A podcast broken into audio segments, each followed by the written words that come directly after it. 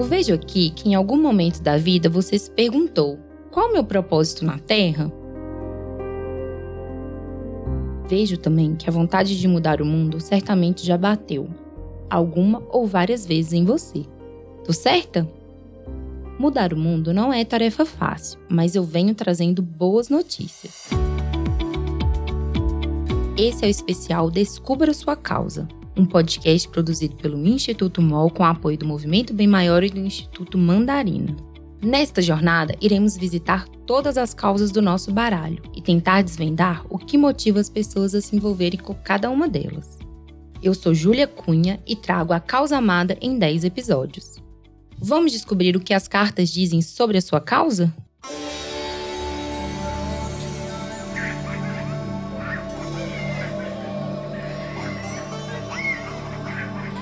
Para você, a alegria tem um som de crianças correndo e brincando. Você acredita que cuidar dos mais jovens é essencial para construir uma sociedade melhor no futuro, para eles e para todos nós. Relatos de infâncias e adolescências perdidas por conta da violência, da fome e do trabalho infantil mexem com o seu coração e te mobilizam a fazer algo. Garantir um começo de vida seguro, saudável e feliz para todas as crianças é o seu sonho e cuidar da nova geração o seu verdadeiro chamado. E se essa descrição bateu aí, sua carta é a semente. Isso me diz que você é alguém preocupado com a proteção da infância e dos direitos da criança e do adolescente. Mas você sabe o que são esses direitos?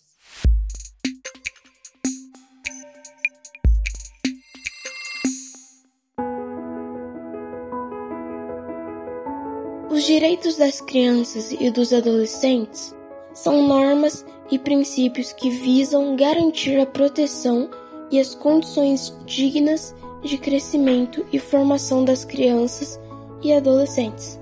Sendo assim, esses direitos prevêem garantias fundamentais como o direito à vida, à saúde, à liberdade, à alimentação, à educação, ao lazer, à dignidade, além de proteger as crianças e adolescentes de toda forma de negligência, discriminação, exploração e violência.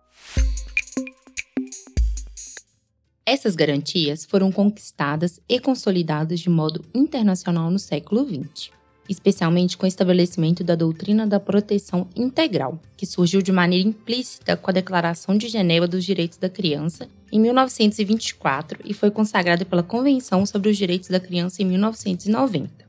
Ter uma infância saudável com acesso à alimentação, saúde, educação, lazer, liberdade, ambiente familiar e social são alguns dos direitos básicos da criança. Mas, Sabemos que, infelizmente, em muitos locais do Brasil e também em diversos países espalhados pelo mundo, milhares de crianças vivem em situação de vulnerabilidade social e são impedidas de usufruir dos direitos básicos de todo cidadão. E é aí que centenas de ONGs que trabalham incansavelmente para a defesa dos direitos da criança e do adolescente apresentam a sua missão: proporcionar uma infância digna, com saúde, educação, cultura, esporte e lazer com a oportunidade de que os pequenos possam criar um futuro melhor para si e para o mundo. As experiências vivenciadas na infância, elas refletem durante toda a vida do ser humano. É nessa etapa em que a gente começa a desenvolver os aspectos sociais, físicos, mentais.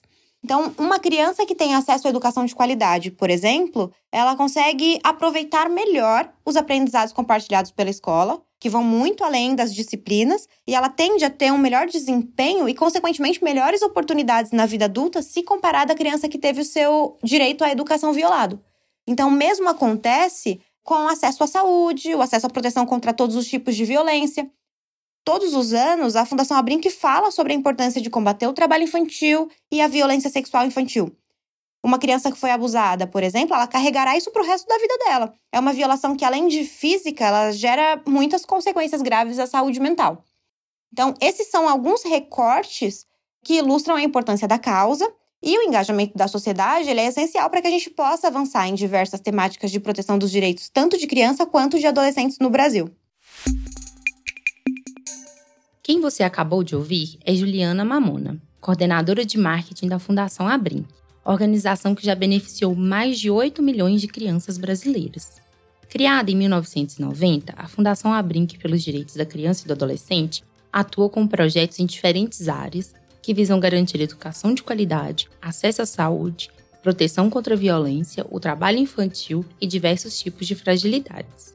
A luta da Abrinq é por um Brasil em que crianças e adolescentes possam crescer, brincar, aprender, se desenvolver e se tornarem protagonistas de suas próprias histórias. E é exatamente o desejo de quem tem como causa do coração a semente. Mas o que podemos fazer para apoiar essa causa? Atualmente eu vejo duas grandes dificuldades. Uma é que a defesa de direitos é uma ação que requer um trabalho em conjunto de diferentes agentes: sociedade, empresas, órgãos públicos e organizações da sociedade civil. No entanto, fazer com que todos esses atores trabalhem em conjunto e da melhor forma possível não é uma tarefa fácil, é um desafio. O outro grande obstáculo é mobilizar cada vez mais pessoas para a causa. No Brasil, a cultura de doar ainda não é muito forte, mas ela é essencial para que a gente consiga ampliar cada vez mais as ações e beneficiar cada vez mais crianças e adolescentes em todo o país. E é nessa mesma energia de transformar a realidade que a jovem Alana Mangueira ressignificou a história da sua família e se tornou uma importante ativista pelos direitos da criança e do adolescente no país. Escuta só. Defender o direito de criança e de adolescente é defender o futuro da humanidade.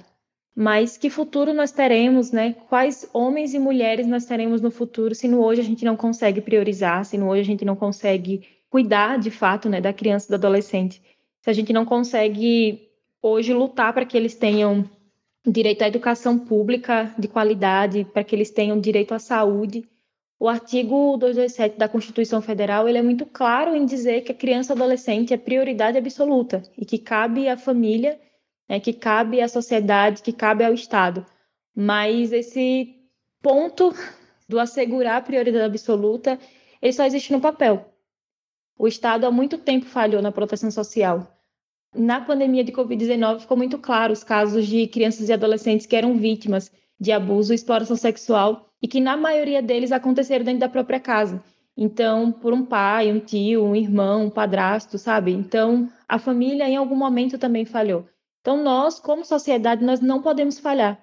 Nós fazemos parte do tripé da proteção social. Então, se o Estado falha, se a família falha, a sociedade ela não pode falhar. Então, o nosso papel é realmente olhar para criança e para adolescente como sujeitos de direitos que estão à margem da sociedade e que são o futuro da nossa nação. Mas a gente não pode olhar apenas para o futuro. É no hoje que a gente precisa cuidar, é no hoje que a gente precisa proteger, é no hoje que a gente precisa lutar para que de fato existam políticas públicas de qualidades e efetivas que assegure o, todos os direitos humanos de crianças e adolescentes, sobretudo daquelas crianças que estão à margem da sociedade, crianças negras, né, crianças da periferia, crianças indígenas, quilombolas, né, crianças de comunidades tradicionais. Então, principalmente para essas crianças. A luta da Alana, especialmente no combate ao trabalho infantil, é de extrema importância para garantir a proteção aos direitos da criança e do adolescente. De acordo com os dados da Pesquisa Nacional por Amostra de Domicílio, a PNAD Contínua, sobre trabalho de crianças e adolescentes, em 2019, quase 2 milhões de crianças e adolescentes de 5 a 17 anos em situação de trabalho infantil, o que representa 4,6% da população nesta faixa etária. A experiência de Alana nos mostra que nossas histórias de vida muitas vezes determinam a nossa paixão pela causa. Mas será que só a nossa experiência pessoal é capaz de nos mobilizar? O que me motivou foi a história de vida dos meus pais à medida que eu fui estudando, que eu fui pesquisando né, a fundo sobre o trabalho infantil e as consequências que ele traz, o que a violação, na verdade, de direitos humanos de crianças e adolescentes ela traz e a consequência, né, os, os rastros que, que deixa para a vida adulta. Então, eu vi na vida do meu pai e da minha mãe que foram vítimas de, de, de toda essa não prioridade absoluta que existe apenas um papel até hoje. Então, naquele momento, eu decidi me posicionar e ser de fato a voz daqueles que não têm voz ou daqueles que ainda que falem não são ouvidos, assim como a minha voz ela foi anulada em alguns momentos pelo simples fato de ser jovem, pelo simples fato de de vir do interior, mas em nenhum momento eu me permiti me calar. Então, esse foi o meu combustível principal, foi olhar para o meu pai, para minha mãe e falar para eles que eu não queria que outras crianças, que outros adolescentes se tornassem adultos que tivessem marcas, não só marcas físicas, mas marcas econômicas, né, marcas emocionais também, a partir de uma violação de direitos humanos. E se você quer descobrir a sua causa, vai lá no site www.descubrasuacausa.net.br. Faça o teste e se inscreva na newsletter para receber conteúdos mensais e, claro, aproveitar para se engajar na sua causa do coração. E não deixe de conferir todos os episódios dessa série. Eu sei que seu coração é grande o suficiente para todas elas. Mas antes de terminar, uma simpatia para você. Segue o Descubra Sua Causa no Instagram, arroba Descubra Sua Causa, e venha acompanhar todos os conteúdos. Esse podcast é uma produção do Instituto MOL com apoio do Movimento Bem Maior e do Instituto Mandarina. A produção, roteiro e coordenação são da Ana Ju Rodrigues, design da Gláucia Ribeiro e minha apresentação. A edição de som é da Bicho de Goiaba Podcasts. Eu te espero por aqui para trazer a sua causa amada o quanto antes.